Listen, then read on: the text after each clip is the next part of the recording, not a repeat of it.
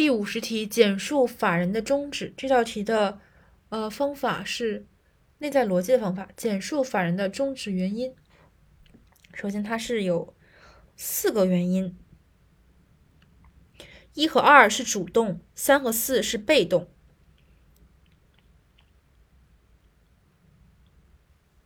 然后呢，再额外加破产和其他原因。先看前四个比较难背。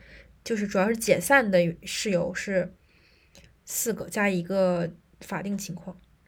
总结一下，就是说法人终止的原因分为三类：一是解散，有五有五个小点，这五个小点当中前四点是一二主动，三四被动，第五点是一个兜底的其他。然后第二大类呢是破产，第三大类呢是其他原因。我们主要背的是第一大类，就是解散的五个事由的前四个事由，因为第五个是兜底嘛。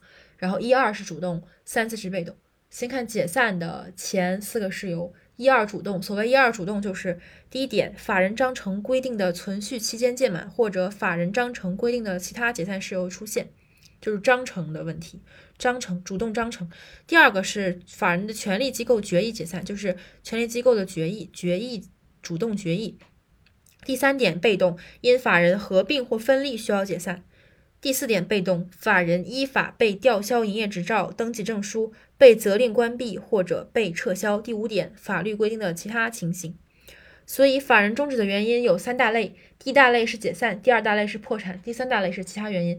其中，解散又有五个小原因。第一小原因是法人章程规定的存续期间届满，或者法人章程规定的其他解散事由出现。第二小类是法人的权利机构决议解散。第三小类是因法人合并或分立需要解散。第四小类是法人依法被吊销营业执照、登记证书、被责令关闭或者被撤销。第五小类是法定法律规定的其他解散情形。